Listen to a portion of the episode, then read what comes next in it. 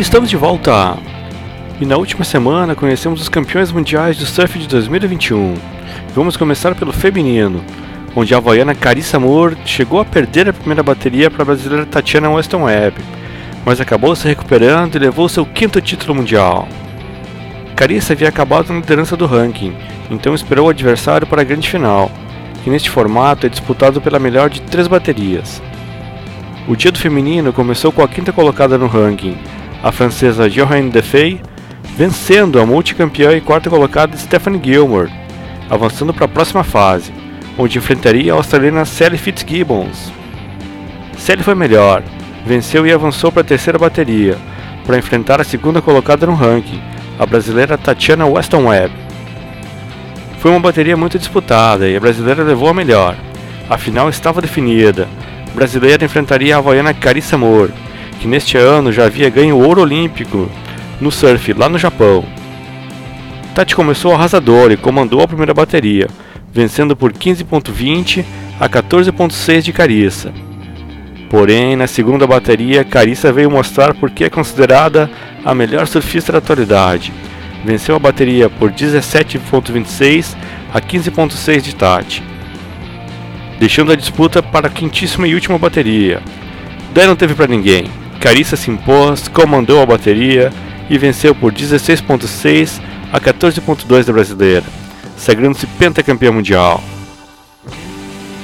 Já no masculino, o dia começou com a disputa entre o quinto colocado do ranking, o australiano Morgan Siblit, contra o quarto, o americano Connor Coffin, que não deu chance para o australiano, avançando para a próxima etapa.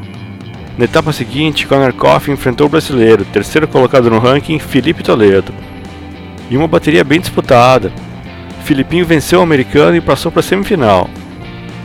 Na semi, Filipinho enfrentou o também brasileiro, atual campeão mundial e medalhista de ouro, Ítalo Ferreira.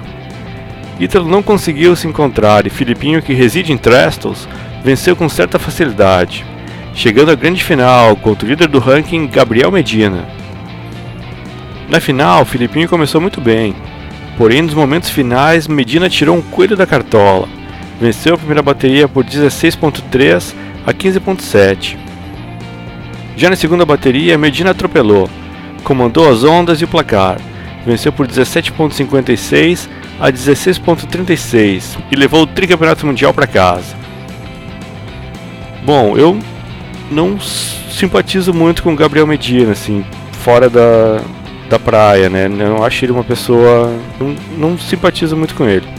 Mas é inegável que o cara tem um senso de competição fora de série.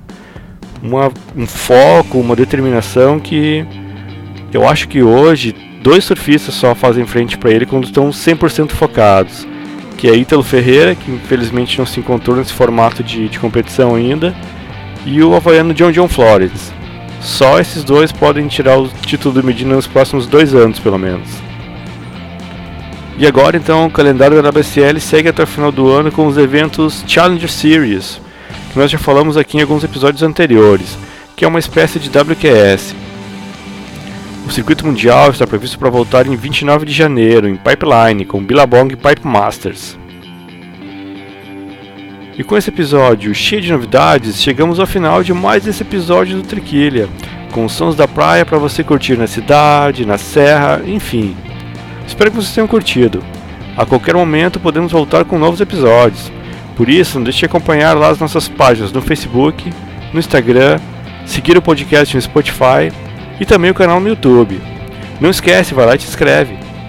Deixo vocês então com um bloquinho derradeiro com Ed Vedder, Kings of Leon e o Detonautas. Muito obrigado a todos e um grande abraço!